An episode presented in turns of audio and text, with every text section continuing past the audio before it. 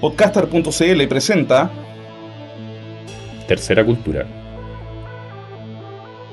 Ciencia Cognitiva y Cultura Pop. Con Remy Ramos y Ricardo Martínez.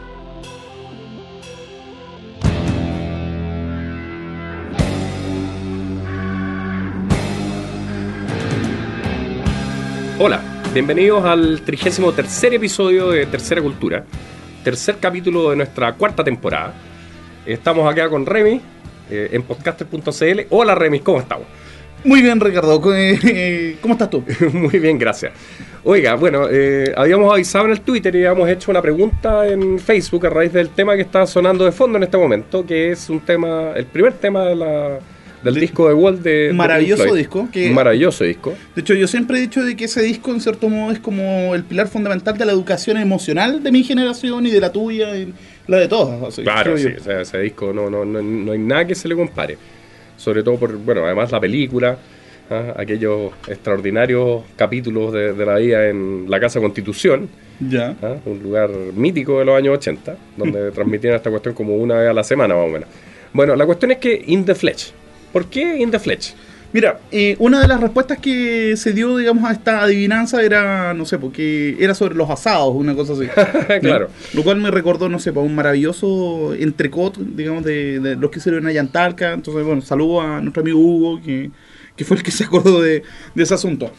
No, pues, carne, pero no en el sentido de, de, la carne que uno compra en la carnicería, sino que carne en el sentido de la carne de uno. O sea, tampoco viéndolo como carne humana, como algo o sea, básicamente se refiere al cuerpo. Ese es el tema. Claro.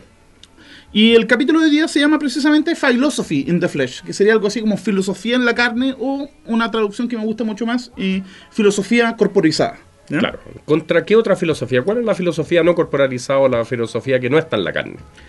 Ese, eh, bueno, hay una cuestión que igual es necesario hacer, eh, no sé, un par de notas autobiográficas, así muy, muy a la pasada, ¿ya? Yo cuando, no sé, entré a estudiar filosofía en la Chile, que como ustedes ya sabrán, entré influido principalmente por un disco de Rush, el Hemispheres, que es un disco en el cual se plantea, digamos, esta lucha entre la, no sé, por las emociones y la razón, Ya. que es un disco maravilloso, ¿no? Y claro, entré a primer año yo pensando que, no sé, porque iba a ser todo absolutamente distinto a cómo eran las cosas cuando uno estaba en el colegio. O sea, tú cachai, en el colegio uno iba de 8 de la mañana a 2 de la tarde a aprender un montón de cosas que a uno no le interesaban y que esto iba a ser prácticamente entrar al paraíso. O sea, de partida, conocer minas, ¿cachai? Que era una cuestión que yo tenía muchas ganas porque iba en un colegio de hombres.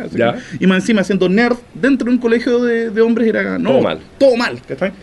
¿Y con qué te encontraste? Bueno, me encontré que en realidad era un poco, era muy parecido, ¿cachai? Era como hacer quinto o sexto medio. No sé si era al igual en otras carreras, pero mm, lo primero que me llamó la atención es que la, esa, la malla de la carrera y de, en realidad, de todas las carreras, de, o sea, de todas las partes en que se enseña filosofía, eh, siempre está dividida en periodos históricos, ¿ya? O sea, cuatro bloques, uno por año.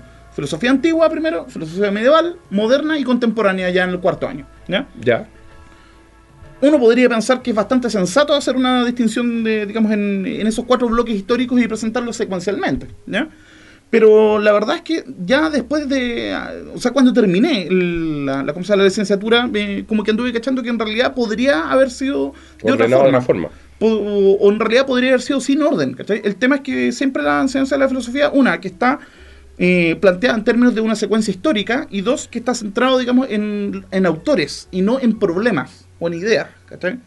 Claro. Porque, o sea, por ejemplo, sería mucho más sensato tener algo así como, no sé, onda, cursos de, la, de, las partes de la filosofía, ¿cachai? O de las subdisciplinas de la filosofía, y dentro de ellas hacer el recorrido histórico, pero no así como ver, onda, toda la ética y toda la ontología, toda la metafísica, toda la epistemología, toda la, etcétera, ¿cachai? De un periodo para después volver a ver las disciplinas en el periodo siguiente, ¿cachai?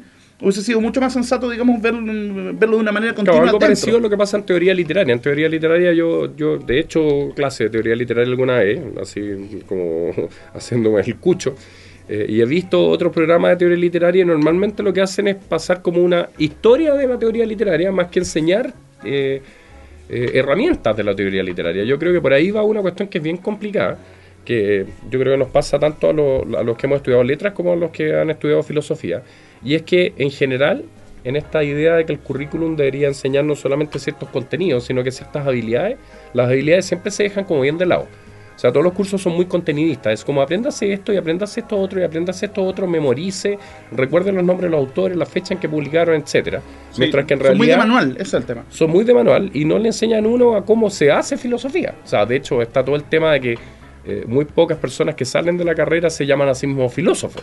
o sea, yo- para mí yo siempre encontré una aberración presentarse como, como filósofo. O sea, para ser filósofo o tenéis que estar muerto, ¿cachai? O, o no sé, o ser extranjero, ¿cachai? O Pero, yo, yo lo veo como desde el ángulo totalmente contrario de ese Remy. Yo creo que eso más bien muestra un problema de la filosofía que un problema de, de los estudiantes.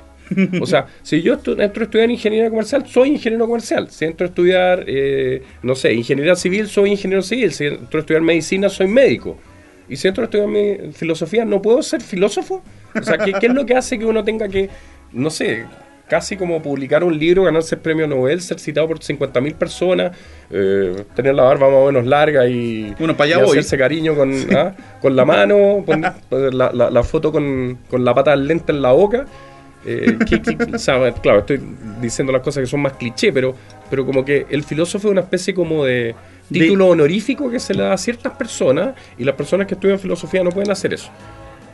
Lo, lo mismo pasa en literatura, o sea, si uno sale de literatura y dice que uno es literato, ahora literato tampoco tiene una, es muy claro qué es lo que significa, así que se puede usar con un poco menos de, de vergüenza.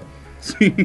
Mira, Pero ahí es- hay una cosa que es muy rara. Sí, no, es rarísimo. Mira, de hecho, siempre he encontrado que es más, más cómodo, no sé, decir que uno es profesor de filosofía, ¿cachai? Y que, no sé, el título de filósofo va para el que hace filosofía. Y el tema, es el, problema es que El punto es ese, o sea, uno no sale haciendo filosofía, sino que uno uno no sale sale enseñándola.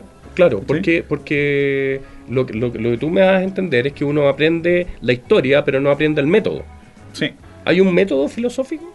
Ese es el punto, po, ¿cachai? O sea, si uno, cuando uno aprende filosofía, precisamente aprende los métodos que han tenido en determinado periodo histórico determinados autores, ¿cachai? Claro. Y no hay algo así como una especie de fórmula general que nos permita hacer filosofía ahora. Mm. Y eso, bueno, el, el punto, digamos, de este capítulo y el punto del libro que vamos a analizar, que es un libro del año 99, que se llama Ya. Philosophy in the Flesh, es que, no sé, po, proponen una actualización de este método de análisis que, eh, con el cual habría que hacer filosofía. ¿ya? Y lo que más me gusta de, de todo este cuento es un concepto que plantean los autores, que es el hecho de que lo que hay que hacer ahora es una filosofía que sea empíricamente responsable ¿Y qué significa eso? significa de que, el- no sé, po, durante toda la historia los filósofos en cierto modo han eh, llevado a cabo su reflexión desde sus circunstancias, desde el momento histórico y con los, las herramientas de juicio o los elementos, no sé, po, la- las herramientas conceptuales que tenían ah, a la vista Ya a la mano. y a la mano. El tema es que las herramientas de análisis que tenemos hoy en día no son solamente eh, conceptuales o puramente teóricas, sino que también sabemos hoy en día más que nunca respecto a cómo funciona la mente o cómo funciona el sistema nervioso, etcétera. ¿Está bien? Ya. Entonces, no sé, pues si uno se va a poner a hablar de, digamos, sobre las mentes, uno no puede ignorar lo que está pasando en las otras disciplinas de la ciencia cognitiva. ¿está bien? Entonces, lo que hacen Lakoff y Johnson es que en vez de hacer filosofía de la ciencia cognitiva, lo que ellos se plantean una cosa bien particular, que pensaba que no, no sé, que no se podía hacer, y que ellos lo que están haciendo es precisamente ciencia cognitiva de la filosofía. O básicamente analizar la historia de la filosofía viendo cuáles son, digamos, las metáforas que subyacen a los conceptos que utilizan los autores en los distintos momentos de la historia. ¿Y qué son esas metáforas? ¿Cuáles son? ¿Cómo funcionan? Mira, primero hay que aclarar un poco qué, qué se va a entender por metáfora acá. ¿ya? Tradicionalmente siempre se había dicho de que la metáfora era una figura literaria. ¿ya? Y siempre cuando uno estudiaba metáfora, la estudiaba en el contexto de, de no sé, pues, de los estudios de, de ¿cómo se llama? De Literatura. lírica, literatura, etcétera. O sea, poesía principalmente. Y se decía que la metáfora era un desplazamiento semántico o un desplazamiento de significado entre, no sé, pues, onda, entre un término y otro, ¿ya? ¿Ya? Por ejemplo, a ver, la metáfora clásica que siempre, no sé, cuando me enseñaron metáfora a mí en el colegio me decían, Julieta es el sol. ¿Qué significa que Julieta sea el sol? Eh, que Julieta es como el sol. Ya, pero ¿y eso qué? O Tiene sea, ciertos atributos que el sol tiene o se le proyectan ciertas propiedades que el sol tiene a ella. Exacto, ¿ya? O sea, no es que me voy a acercar a Julieta y me voy a fundir o se me van a quemar las alas si soy hígaro. O sea, no, no es que sea una bola de gas claro. No, pues sino que, no sé, porque da la luz, da calor, me da la Da vida, la vida, claro. Y- claro. y sin ella no Ilumina, puedo vivir, puedo ver, puedo ver el mundo ah, con claridad. le da sentido a, etcétera. Claro. ¿ya? El punto es que eh, la, Coffee Johnson eh, lo que plantean es que la metáfora no es algo que suceda en el lenguaje, no es algo que pasa en el, en el cómo armamos las, las frases y las palabras, ¿ya? sino que la metáfora estaría incluso en un nivel un poco más básico o más eh, esencial. esencial. Y que básicamente la metáfora eh, no se da en el lenguaje, sino que se da en el pensamiento. ¿ya? Claro. Y las el metáforas pensamiento que- metafórico. El pensamiento es metafórico y las metáforas que están en el lenguaje vienen precisamente de las metáforas que se dan en el pensamiento. Como por ejemplo. Mira, a mí me gusta mucho el, el análisis de las metáforas epistemológicas. Ya. ¿Qué quiero decir con eso? El- la forma en que hablamos nosotros del cómo podemos conocer Ya. o de que cuándo conocemos. Por ejemplo, no sé, por la, una metáfora epistemológica es la metáfora de la, la luz y la sombra. ¿ya? Ya. Por ejemplo, decimos de que cuando algo, no sé, cuando entendemos algo, mira, iba a decir claramente, que estuve a punto de decirlo. Eh, cuando nosotros entendemos algo eh, bien, ¿cachai? Eh, utilizamos la metáfora de la luz, o sea, de que está claro, de que es evidente, de que está ahí a la vista, etcétera. Claro. En cambio, cuando uno no entiende, o sea, no sé, por la ignorancia, el error, la mentira, etcétera, uno la- que las concibe en términos de oscuridad, ¿ya? Claro. De que no Los vio una- lux. no vi una en la prueba, por ejemplo, ¿cachai? O, no sé, es que yo leo este libro y estoy absolutamente oscura. Hay una secuencia preciosa al inicio de La Sociedad de los Poetas Muertos, esta película que fue tan vilipendiada posteriormente. Y al principio todo el ¿Quién mundo era hincha de, de ella. ¿Ya? En que eh, la secuencia inicial muestra a estos niños que están en un colegio como bien high en los Estados Unidos y hacen una especie de como de acto inaugural del año. Y vienen como con unas luces, con unas velas. Y, al- y- y a- el profesor jefe o, o el director de la escuela dice, niños, la luz del conocimiento. Como el conocimiento es la luz. Y la luz era aportada por estos niños que eran más grandes, que eran como unos niños que, que se sacaban buenas notas y cosas de ese estilo. De hecho, cuando hablamos de un estudiante brillante, ¿cachai? ¿no? Claro. O, o sea, claro, o sea, que, ¿por qué brillante? ¿cachai? O sea, por- porque da luz, eh, etcétera. O sea, no, no es que uno ande luminoso por las calles, o sea, no. Claro. ¿cachai? Y así hay un montón de metáforas también, ¿cachai? O sea, mira, la otra vez hacíamos un. un- ¿Cómo se llama? Una. eh, estuvimos haciendo una listita, ¿ya? Y de hecho la, la puse en el blog, ¿ya? ¿Ya? Mira, hay montones de dominios de origen. ¿Qué vamos a entender por dominio de origen? Dominio de la experiencia sensomotora. Claro. ¿Qué significa eso? Las cosas que nos pasan cuando, Interactuamos con el mundo cuando atrás de interactuamos nuestro con el cuerpo. mundo directamente con el cuerpo. O sea, estamos hablando de perce- percepción por un lado y Movimiento. movimiento. Por eso sensomotora. ¿ya? Entonces, no sé, pues, dominios de origen, el de la corporalidad, o sea, el cuerpo mismo, el de la salud, enfermedad, el de la biología, de, no sé, por las cosas con que interactuamos también, herramientas, Ujú. construcciones, muebles, etcétera, ¿ya? Cosas que hacemos, como por ejemplo deportes, juegos, etcétera, ¿ya? Eh, la alimentación, ¿ya? Ahí también hay una metáfora súper súper interesante, también epistemológica, que es esta cosa de que el, de que el conocimiento es comida, ¿está. No me trago lo que me estás diciendo. No, no, o sea, sí, no, no me lo tragué o no, o sea, es que me lo, me lo Me tragué lo, todo, me lo- me lo ¿cachai? comí enterito. Sí. ¿Ah? Eh, temperatura, luz, oscuridad. eh, en realidad, eh, si tuviéramos que resumir, son puros, eh, no sé, por elementos de la física y de la biología básica, por Claro. decirlo de alguna manera. ¿Ya? Y que estos digamos, eh, dan origen a conceptos que están en dominios más abstractos, como los de la economía, la psicología, las relaciones humanas, etcétera. Claro. ¿Ya? Y si uno esto lo extiende al máximo, uno podría llegar que llega a unos niveles de máxima abstracción. ¿Por qué? Porque uno puede hacer metáforas que van como, como en una especie de escalera, donde ocupo una metáfora y subo un nivel de mayor abstracción, y ese nivel de mayor abstracción me permite subir a niveles de mayor abstracción, todavía, sí. y así sucesivamente. Y uno podría pensar que la filosofía, que se supone que uno de sus objetivos es pensar las cosas de forma radicalmente abstracta, debería estar en el nivel más alto. Sí, Pero por, por lo tanto también debería estar en el nivel en el cual se han hecho más metáforas entre medio. sí, pues. Eh, y, es- y es- y ese podría ser quizás uno de, su- de sus puntos fuertes y su- de sus puntos débiles simultáneamente. O sea, yo creo que es el gran punto débil de la filosofía, es que precisamente se hace, para alguien que no está entrenado en el asunto, se hace pero muy difícil entender de qué diablo está hablando Heidegger, por ejemplo, cuando habla de la cuaternidad. ¿cachai? Ya, o, ¿y qué es eso? O esta cosa de, no sé, de que, de que el, el lenguaje es la casa del ser. Ya. o sea, mira, de partida la pregunta por el ser, en sí ya es una cosa que es, es extraña, ¿cachai? En términos lingüísticos, porque uno no, uno no experimenta el ser, ¿cachai? ¿no? Uno experimenta la ropa que uno se pone, la comida que uno se come, ¿cachai? El, el caminar, el andar por ahí, por el, por el mundo, ¿cachai? ¿no? Claro. Pero el ser, ¿cachai? No es algo que tú no, lo- no, lo- no lo podías ir a mirar, ¿cachai? O sea, no está en, en algún lugar de tu casa, ¿cachai? ¿no? O sea, el ser es una cuestión que es tan omnipresente que por lo mismo es invisible, ¿cachai? No... ¿Cachai? Que ya estoy ocupando metáforas de ese Claro, mismo- claro, que tiene que ver con, lo, con, con- con la metáfora visual. Sí, pues. Bueno, pero eso también tiene que ver también con, con el tema de la historia de la filosofía, pues de los distintos giros que, han- que han habido. Yo cuando... La primera clase de filosofía que hago, cuando me ha tocado hacer clases, digamos, con cabros de cuarto medio, Ya. eh, Una especie de mundo para Sofía de Remis. Sí, ¿ah? pero eh, onda en... ser un mundo para Yendelin. ¿ah? Sí, un mundo- Se- Sería ya, genial sí. hacer un libro así. Sí, oye, de hecho, filosofía para Yendelin. bueno, sí. Mira, eh, yo siempre parto con el tema de la línea metáfora del cuerpo, obviamente. Exacto, Ya. sí. Ya. Eh, siempre hago la línea, la típica Ya. línea del tiempo y les pongo ya. Aquí tenemos un periodo, digamos, eh, prefilosófico, ¿ya? Y les cuento de que la cuestión del el pensamiento mágico, la explicación mitológica, ¿cachai? De esto de hacer que, no sé, porque las fuerzas de la naturaleza sean como personas, ¿cachai? Claro. y que los dioses Que es una sean metáfora como también. personas, que también es una metáfora, ¿cachai? Y de ahí, no sé, pues en el periodo antiguo, eh, los presocráticos pri- principalmente, y después Platón y Aristóteles, que son los, los que me baso. Entonces les hago este fileteo de la historia humana, ¿ya? Y les explico de que cada periodo, digamos, ha tenido, en cierto, eh, ha tenido una preocupación en especial Ya. y un método en especial. ¿ya? Ya. Y no sé, por ejemplo, en el periodo antiguo, ¿qué, ¿cuál sería así como el gran tema? ¿Cuál es el tema de la filosofía antigua? Es ¿qué es el mundo? ¿O de qué está hecho el mundo? ¿Ya? Claro. Y si uno va a los presocráticos, uno se encuentra de que, no sé, pues, algunos decían, por ejemplo, Anaxímenes decía de que todo era aire. Y eso es porque él, pens- él pensaba lo siguiente, de que el aire, ¿cachai? Era el estado de la materia natural, por decirlo de alguna manera, porque Ya. era el que es lo que más hay en el mundo. Lo que más hay es aire. ¿cachai? Entonces que el agua era algo así como aire condensado y que los sólidos, la tierra, ¿cachai? Todas las cosas sólidas eran agua condensada y que el fuego era... ¿Cuál sería lo opuesto de la, de la condensación? Sublimación. De que el fuego sería aire sublimado. ¿cachai? no?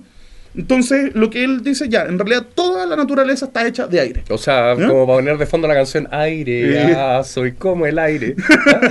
Algo así. ¿Ya? Y claro, otro dice, no, en realidad todo es agua, porque el agua sería el, pri- el principio de la vida. entonces, y todos estos tipos construyeron cosmologías o visiones de mundo en los cuales el mundo estaba hecho de alguna cosa. Y que ¿Ya? esa cosa era única. y que esta, sí, po, y que era el principio.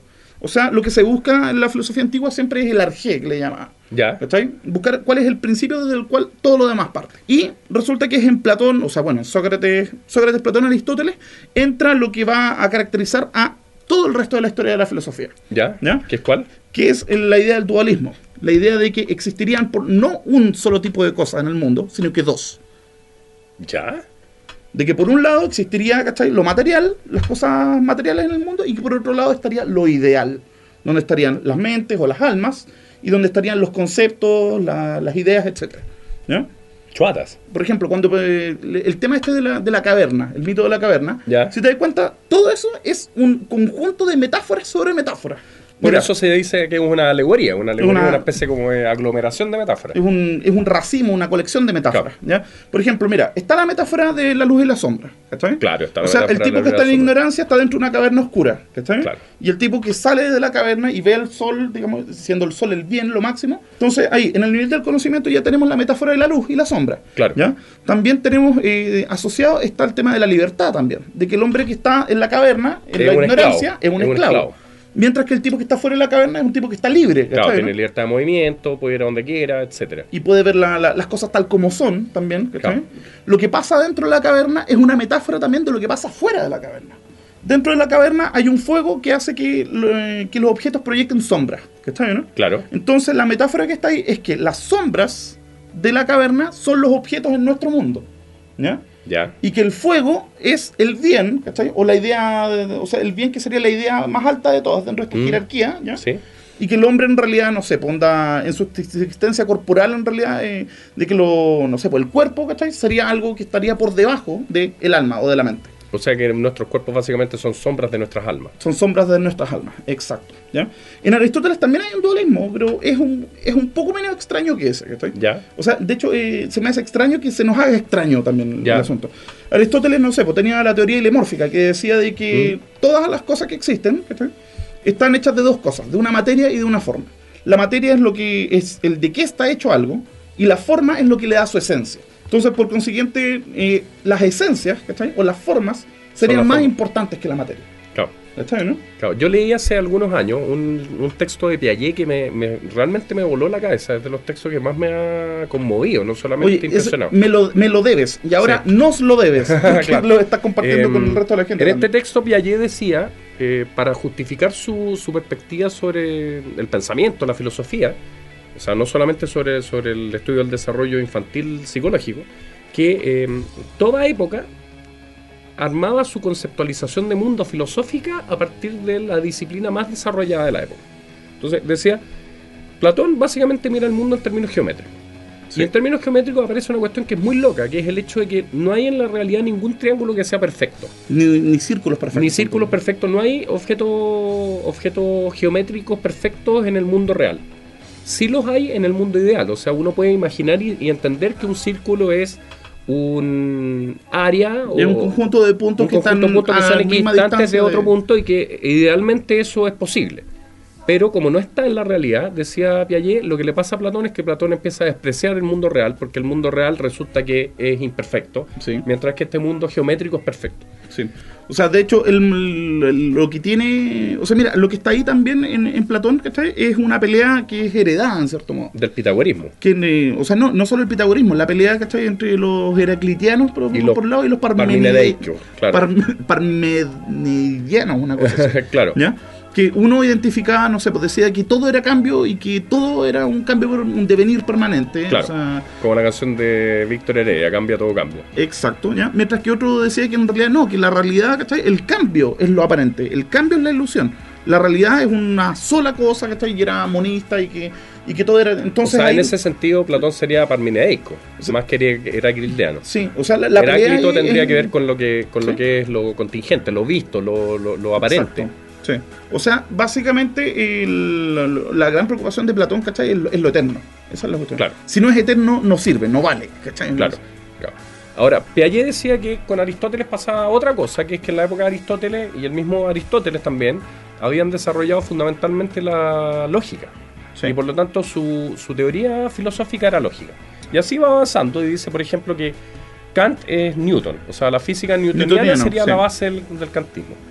Y claro, cuando llega a sí mismo, dice, en el fondo la base de mi pensamiento completo, del pensamiento total como filosófico, sería la idea del darwinismo. Sí, de la O sea, biología. La, la idea clave aquí sería que la evolución es el, la- el fundamento de lo que debería ser la filosofía del futuro. Sí. Y si te fijas, esa cuestión no es nada loca porque al final termina entroncando con lo mismo que dice Leiko Jansson. O sea, Piaget se le adelantó, no sé, 40, 50 años a, a estas ideas como más, más radicales dentro de la filosofía cognitiva. Sí, po. Oye, vamos a hacer una pausita, porque ya llevamos un buen rato hablando. Vamos a ir con un fricazo, conste que lo eligió Ricardo. Sí, por supuesto. sí, vamos a escuchar En carne viva de el enorme Rafael. Er Niño, acá en Er Tercera. Cultura.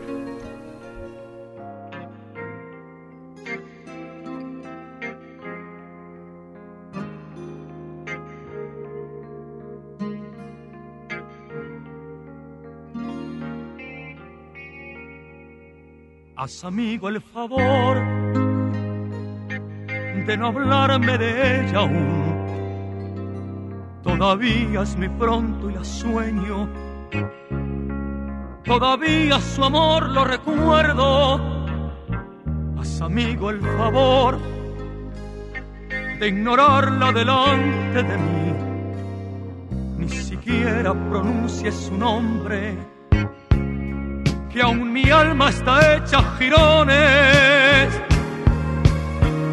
que tengo el corazón en carne viva, que yo no sé olvidar como ella olvida, que estoy desconcertado, que no sé dar ni un paso sin ella, sin ella, que tengo el corazón en carne viva, que yo podría morir, que estoy sin vida, que nada me interesa, que todo en mí es tristeza, sin ella,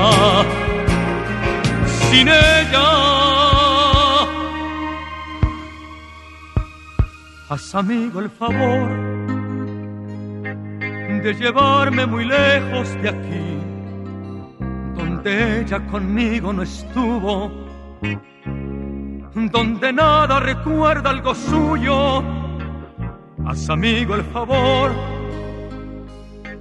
acompáñame a caminar por lugares lejanos y nuevos donde nada me invita al recuerdo, que tengo el corazón en carne viva, que yo no sé olvidar, como ella olvida, estoy desconcertado, que no sé dar ni un paso sin ella, sin ella que tengo el corazón en carne viva, que yo podría morir, que estoy sin vida, que nada me interesa, que todo en mí es tristeza, sin ella,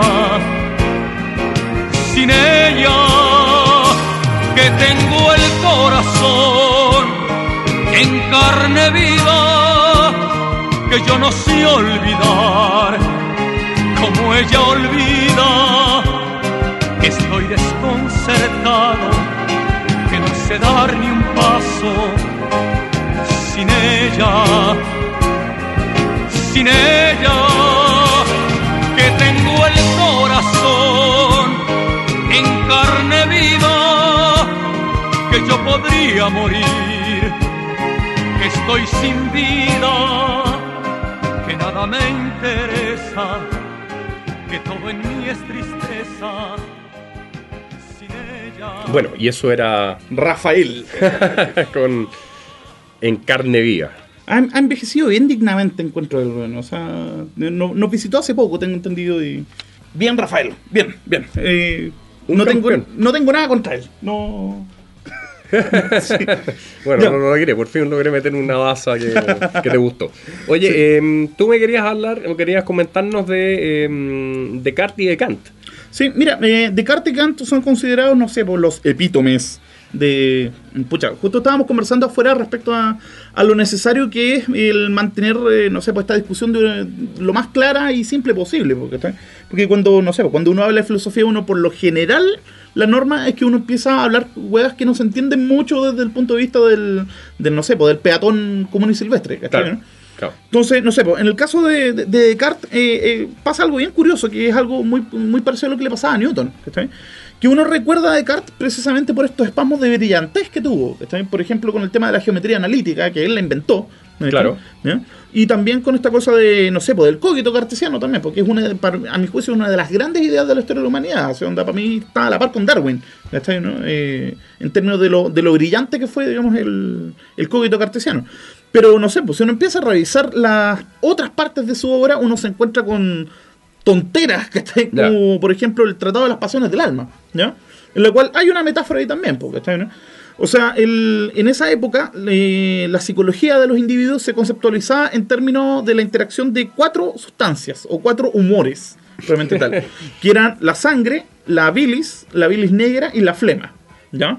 Y, o sea, la medicina de esa época estaba Bueno, basada en eso. creo que Hipócrates es el primero que, que habla de eso. Sí. En, la- en el corpus hipocrático me aparecen esa- esos conceptos. Y el tema es que Descartes, eh, él se compraba esa cuestión. Pues en ese libro, por ejemplo, él hablaba de que los negros vapores de la bilis ¿cachai? llegarían a la glándula pineal, ¿cachai? causando, digamos, un- una sensación de malestar o de enojo, ¿cachai? O de, O sea, o de amargura. Eh, en, ¿Eh? en- en la época antigua, como que los filósofos tenían como toda la pega. Sí. Toda la pega. O sea, tenían que hablar de todas las cuestiones que. O sea, Descartes habla de la música, tiene De óptica. de ¿cachai? óptica, o sea, Sí. el, el filósofo tenía que ser una especie de maestro chasquilla del conocimiento en general, y eso es algo Sí, que también pasa con Aristóteles, pasa con los filósofos medievales. Sí, o sea, de hecho, claro, en la época de Newton, en la época de Descartes, en la época de Kant, no, no existía la figura del científico tampoco, ¿cachai? Sino que, el, el- no sé, por lo que ahora le llamamos científico eran los que hacían filosofía natural, ¿cachai? O Claro. filosofía sobre la naturaleza, ¿ya? En el caso de Descartes está esa metáfora, la metáfora de los fluidos, ¿cachai? Y también está la metáfora del teatro también, en cierto modo, ¿cachai? ¿Ya? La metáfora del teatro para mí es que el sujeto, que en este caso sería el alma o la cosa pensante, la res cogitans, ¿cachai? Ya. Sería como una especie de fantasmita que estaría en el teatro de los sentidos. ¿cachai? Y para Descartes todo el cuerpo funcionaba de una manera mecánica. Era todo, todo era mecánico, entendiéndolo así como la mecánica de la época, de la física de la época. ¿ya? Y precisamente él se ve obligado, en realidad, a, postular la existencia de un alma incorpórea, un, alma de, un alma descorporizada, ¿Mm? porque él no podía explicar a partir de la mecánica el funcionamiento de la mente. O sea, la mente se escapaba, digamos, a todo lo que a todo lo conocido en el mundo físico. Entonces, Claro. por eso decía, nosotros los humanos tenemos alma.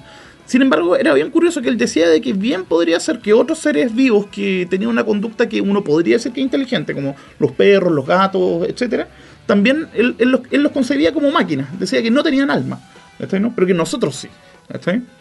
Y eso, no sé, pues igual eh, yo siempre he encontrado re peligroso que cuando uno empieza a, teorizar respecto a la naturaleza del mundo a partir de la experiencia de uno mismo. ¿cachai, no? De lo que le pasa a uno. ¿cachai? Claro. Sin embargo, pareciera ser que es una cuestión inevita- inevitable en términos históricos. O sea, en toda la historia los filósofos han conceptualizado el mundo a partir de su experiencia o de su contingencia. ¿cachai? Por ejemplo, no sé, por el caso de Kant, ¿cachai? El- su gran tema, digamos, es el de la ética. Por lo general, cuando se enseña Kant, siempre lo que se enseña es ética kantiana y las otras cosas pasan más o menos piola. De hecho, la, ¿cómo se llama? La, este, el libro este de la crítica de la razón pura, digamos, cada, yo encuentro que cada vez se estudia menos. ¿cachai? Nosotros tuvimos que estudiarlo en el, en el magíster. Sí. Lo vimos porque, precis- porque es precisamente uno de los precedentes de. O sea, es uno de los primeros filósofos que trata de hacer una teoría más o menos acabada respecto a cómo funciona la mente. Y está el tema de las categorías, etcétera. O sea, hay varias eh, perlitas de brillantes en Kant. También la metáfora que está es la metáfora new- newtoniana, por decirlo así. De hecho, él, no sé, pues hablaba de su revolución copernicana también, ¿ya? De que en realidad el, el- el- ¿cómo se llama? La, la ruptura que él estaba haciendo era- con la tradición había puesto eh, principal no sé, atención, digamos, en lo que pasaba fuera del sujeto.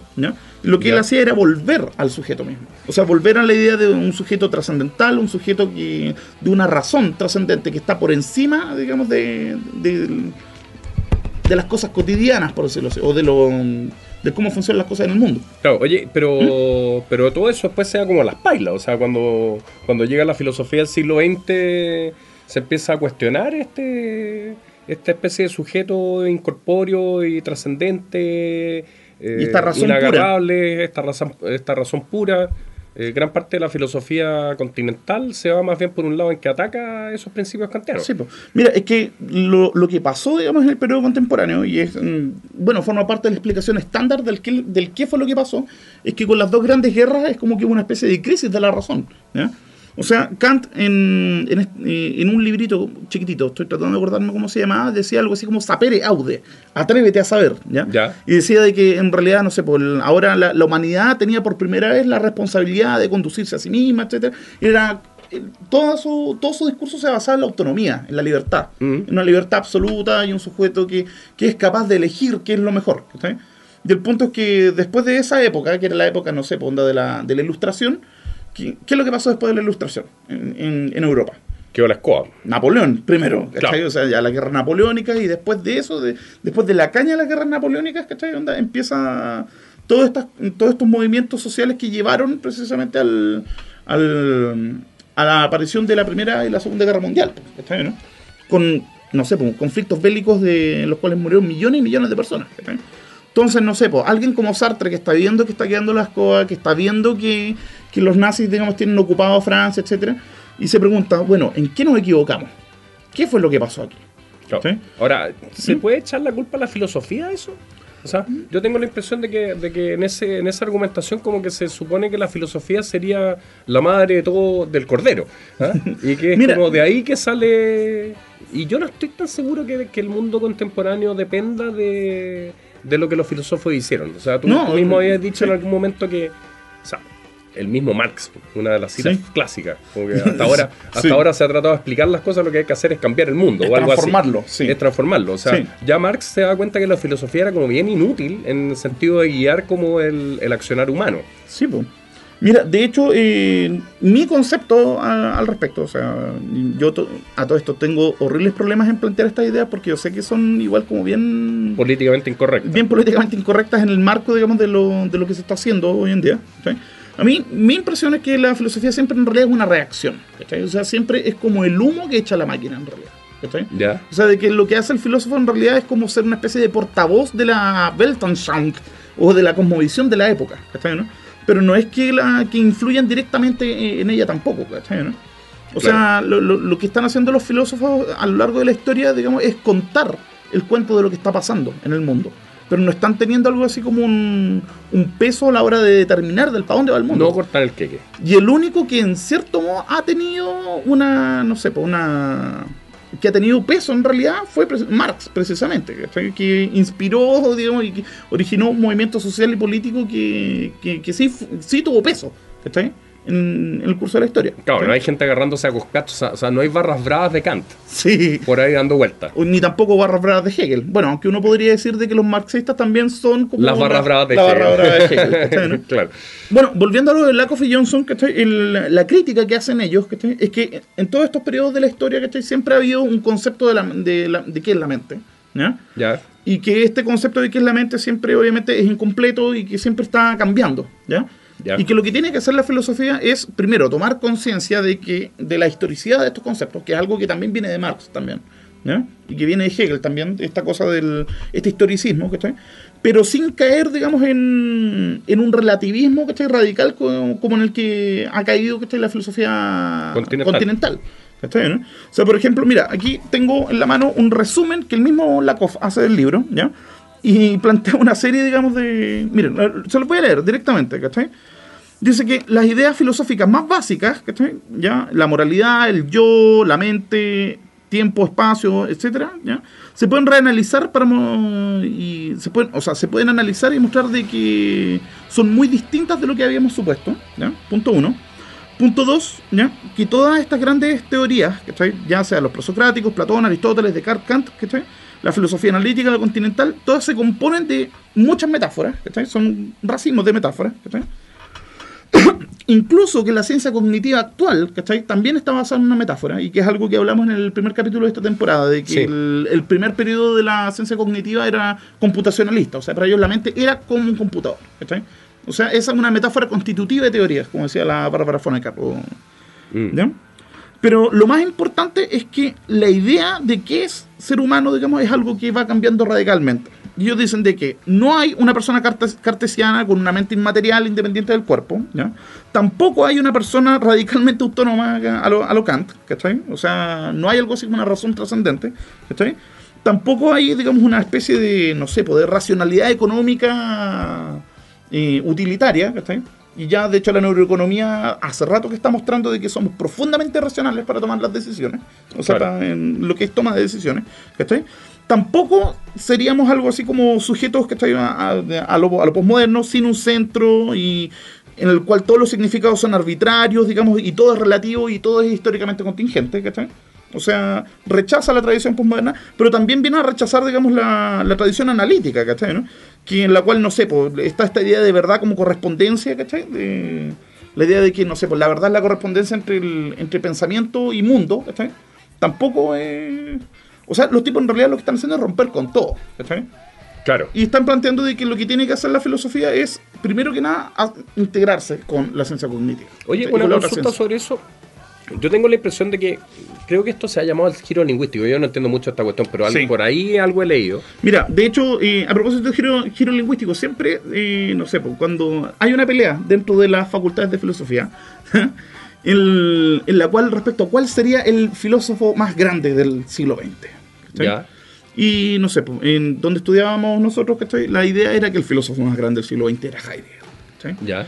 Y en la oficina 8, que es la oficina que está al fondo, la oficina 8, crack. Es Sí, como pero el no- nombre de Lost. No, es que son ocho oficinas, ¿cachai? Ya. Y la del fondo, que es la, la oficina 8, la última, ¿cachai? En la última puertita del departamento de filosofía está la idea de que, no sé, pues en realidad el filósofo más importante sería Wittgenstein, ¿cachai? Y el tema es que, ¿qué podrían tener en común Wittgenstein con Heidegger? Considerando que los dos son representantes de tradiciones que, Que tiene un nombre medio, medio impronunciable. aparte de tener nombres raros, ¿cachai? El hecho de que los dos precisamente dejan de, de hacer filosofía a partir de... Ah, no, déjame replantear la cuestión. Ambos consideran de que el lenguaje en realidad es el lugar de la filosofía. ¿Ya? Que la filosofía lo que tiene que, enca- de lo que tiene que encargarse, digamos, es analizar el lenguaje. ¿Ya? Más que analizar el mundo o analizar la naturaleza, etc. ¿Analizar el lenguaje o analizar su lenguaje? ¿Mm? No, el lenguaje. El, el cómo lo usamos. O sea, bueno, en Wittgenstein especialmente, ¿cachai? Wittgenstein inauguró la tradición que después se le llamó la filosofía del lenguaje ordinario. ¿ya? Claro. Lo que hacía era analizar el cómo utilizamos el lenguaje. ¿ya? Y lo que están haciendo la Coffee Johnson, bien, eh, o sea, está dentro de esa misma línea Sí, también. hay, hay- hay- un par de cosas que necesito aclarar. Eh, si uno piensa en, en las disciplinas académicas, eh, la, la física, la astronomía, la, la química, eh, todas ellas necesitan llegar a tener algún tipo de lenguaje propio, que es un lenguaje que evidentemente se basa en el lenguaje cotidiano de todos los días, porque no, puede inventar, no se puede inventar un lenguaje absolutamente abstracto. Sí. Eso está súper claro a esta altura del partido por lo que se sabe sobre el lenguaje humano. Pero siempre tratan de tener una versión del lenguaje que sea especializada. Y esa versión del lenguaje que es especializada es la que le permite avanzar. O sea, el lenguaje básicamente es algún grado de formalización de, su, de, su, de sus rutinas de pensamiento. Eh, yo tengo la impresión de que algo, algo parecido se ha tratado de hacer con la filosofía también. O sea, crearle a la filosofía un lenguaje que sea el lenguaje que permita discutir sin, sin tener ambigüedades. Que es probablemente lo que, lo que quería hacer, no sé, el primer Wittgenstein. Lograr, lograr encontrar un lenguaje que sea un lenguaje. Ya, ¿de qué vamos a hablar? Sí. ¿Cómo vamos a hablar? ¿Cómo, ¿Cómo a generar las cosas que estamos diciendo? ¿Qué tipo de cosas podemos decir y qué tipo de cosas no podemos decir? ¿Qué tiene sentido y qué no tiene sentido? No. ¿Cachai? O sea, claro, lo que él, o sea, eh, eh, para Wittgenstein la idea, ¿cachai? Era que la filosofía en realidad tenía un, un sentido más terapéutico, más que nada. Ya. O sea, el cuento de la filosofía es que lo que tenía que hacer, era, primero que nada, era resolver todos estos eh, atados que vienen de los malos usos del lenguaje. Ya. O de las confusiones en el uso del lenguaje. Sí. Y que una vez resolviendo esas confusiones ya podríamos dedicarnos a otras cosas. ¿cachai? ¿no? Y el tema es que no sé si es que, si es que podemos decir que tuvo éxito en ello tampoco, ¿cachai? Porque de hecho de la misma teoría de Wittgenstein, ¿cachai? Se agarraron lo- lo- los postmodernos, ¿cachai? Onda, y no sé, pues está la idea del relativismo lingüístico, y de- o sea, del relativismo semántico, de que no existen significados propiamente tal, sino que todos los significados son relativos a el contexto, etcétera, ¿cachai? Y también está la, la, la línea del análisis del lenguaje de los analíticos también, ¿cachai? Que rechazan, digamos, esa idea. ¿cachai? Entonces, eh, me, me parece que Wittgenstein, no sé, pues onda como que... eh, no es que haya fallado, ¿cachai? Pero el tema es que también se prestó, digamos, para distintas interpretaciones. De hecho, el mismo cambió de opinión, ¿cachai? Al principio. Podríamos decir que el primer Wittgenstein es, es analítico y el segundo es eh, completamente continental, pues, ¿cachai? ¿no? Wow. Y eso después deriva en. O sea, a- aquí hay un punto en el cual no tengo muy claro, no, no, no, no, realmente no lo sé, estoy preguntando desde la más supina ignorancia. Que eh, la pregunta del millón es: ¿quién es el que se tiene que hacer cargo del estudio del lenguaje? ¿Qué disciplina? Mm. ¿La filosofía con su herramienta?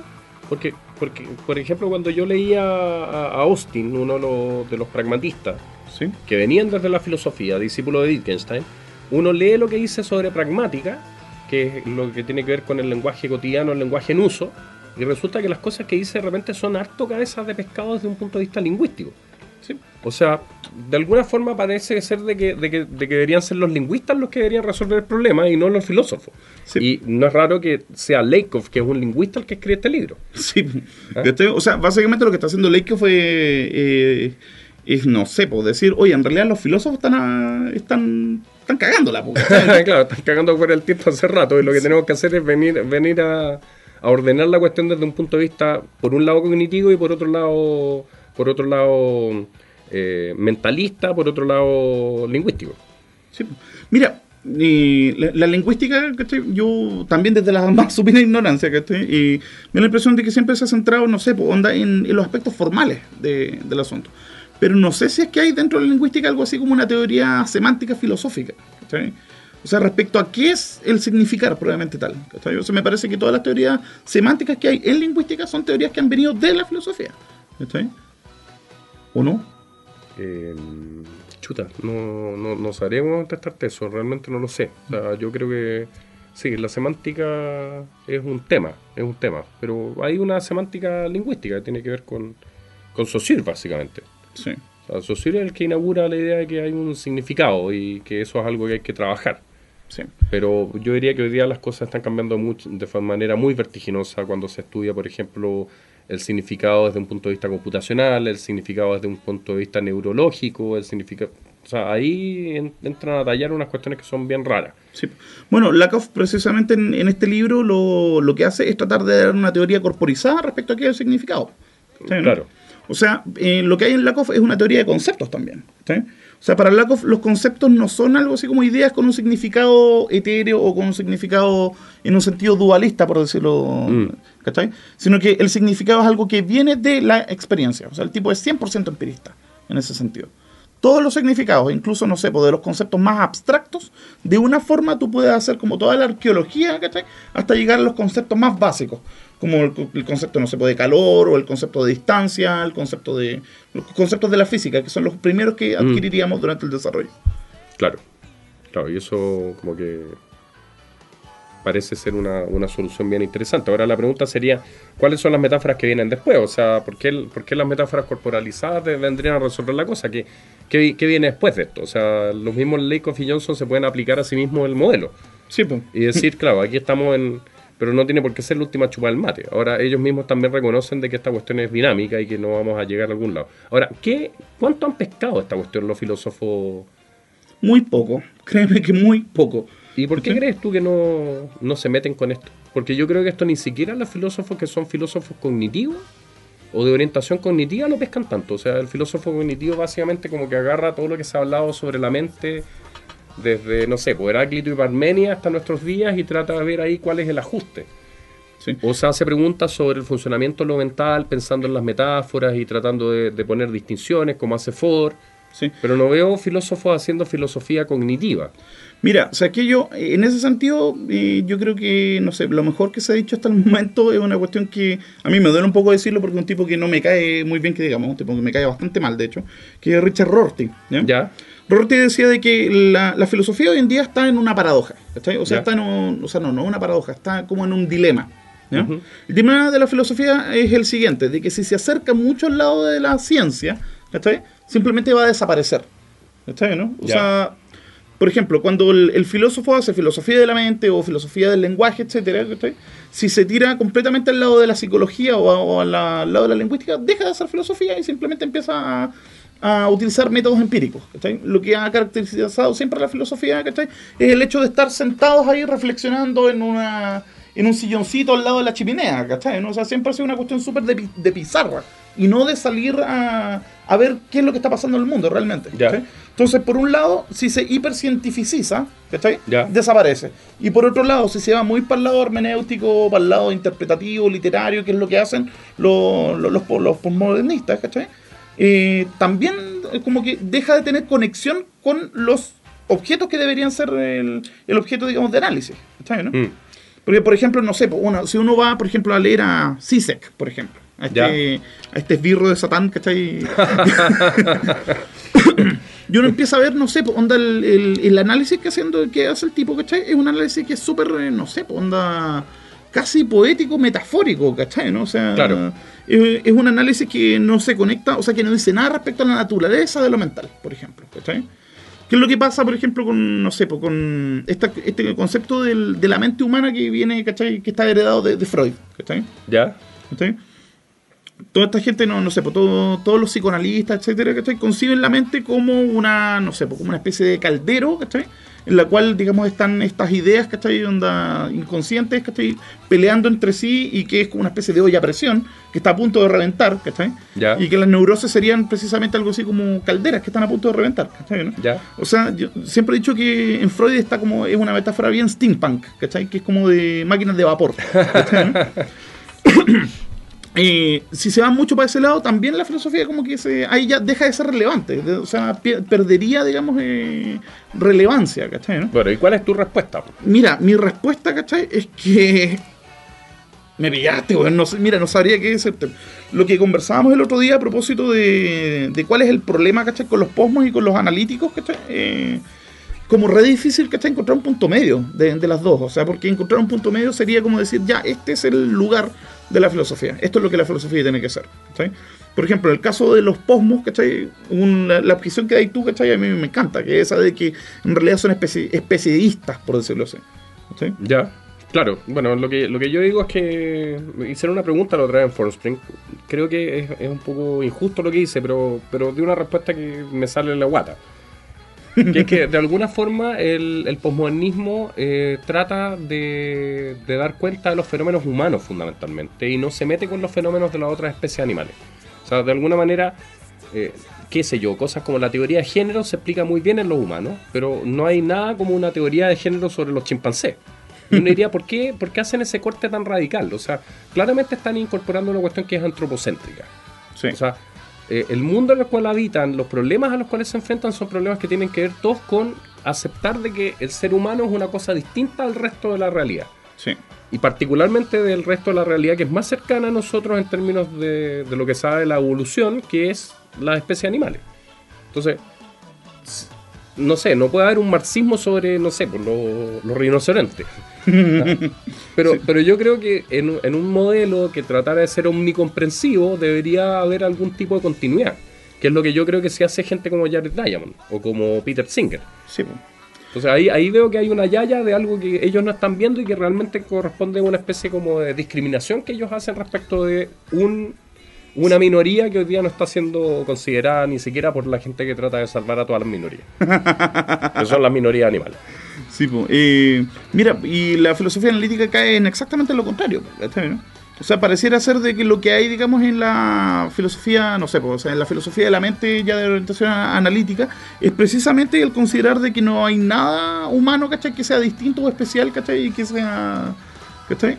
O sea, es como, no sé, onda, la, la gran crítica que se les hace es que están dejando afuera todas estas dimensiones del humano que son, por ejemplo, si, si Sí. tú te metís a ver a, a- Diamond, ¿cachai? O a, o a esta, o a esta gente, ¿cachai? Al mismo Singer, etcétera, tú una, que son teorías súper deterministas, punto uno, ¿cachai?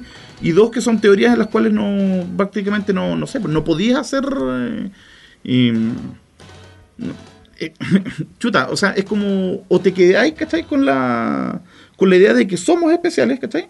O la rechazáis de plano, ¿cachai? No, No- y no veo de qué forma se puede encontrar un punto medio entre las dos cosas, ¿cachai? Sí, yo creo que ahí tenemos, abrimos un, un tema y que me parece súper interesante cerrar esta, esta conversación con eso, que es en el fondo preguntarse, como la, la- la pregunta clave es, eh, ¿dónde hacemos el corte? ¿Y qué corte hacemos? Si estamos trabajando sobre lo humano, lo humano, lo humano lo tenemos que entender como una cuestión que es distinta de todo lo, lo demás, tenemos que entenderlo como una simple continuidad, parece que ninguna de las dos respuestas es absolutamente satisfactoria. Sí. Si cortamos al ser humano y lo alejamos de todas las otras cosas que tienen que ver con, con cómo llegamos a hacerlo, eh, como que tiramos a la guagua con el agua sucia. Y si metemos al humano como una cosa que es igual a todas las otras cosas y empezamos a hablar de que existen culturas animales, que somos unos animales simplemente un poco más inteligentes en algunas áreas que los otros, Sí. Empezamos a perder las distinciones y no podemos hacer humanidades en el fondo. Sí, po. En el fondo es una, pregunta bien terceroculturista al final. O sea, de eso se trata en realidad la tercera cultura, Claro, ¿cachai? la o sea, primero determinar el, en qué para estamos, ¿cachai? Sí, sí, yo creo que no, no, no vamos a encontrar fácilmente una respuesta a eso. Sí, pero mira, eh, para cerrar, ¿cachai? La idea precisamente a mí respecto cuál es el rol que tiene la filosofía, o qué es lo que tiene que ser la filosofía. Claro. Eh, y que tiene que ver con lo que hablábamos al principio. A mí, mi impresión es que la filosofía en realidad nunca se ha caracterizado por dar muy buenas respuestas ¿cachai, no? a los problemas. Pero sí, lo bueno que tiene es que te permite determinar claramente qué es lo que estáis preguntando. ¿cachai, no? O sea, la filosofía tiene que ver con las preguntas más que nada, no con las respuestas, para mí. ¿cachai? Claro. Y por eso es una cuestión que es, es dinámica, ¿cachai? O sea, no, no se... O sea, no hay tal cosa como el fin de la filosofía, como algún día se planteó que podía haber un fin de la historia, por ejemplo. Claro. ¿Sí? Claro, a la medida que sigamos haciendo preguntas, Sí. va a seguir dando filosofía. Bueno, Remy, Estamos. tenemos que Vamos. regalarte, como este fue, su- fue tu programa, tenemos que regalarte el tema de cierre y va a ser bueno, va a ser un fricazo también, eh, porque esto es como un placer culpable, ¿cachai? ya. Pero me, me gusta porque es un tema muy bonito y la letra algo tiene que ver con lo que estuvimos hablando. Vamos a ir con Human, de, de Human League. Acá, Ok, nos vemos la próxima semana. la próxima Chao, semana vamos a tener un capítulo de lujo. Sí. Así que, bueno, eso, estén pendientes de no, Tercera no se olviden de suscribirse al newsletter. Eso. También. Gracias. Ya, pues saludos, chao. Chao.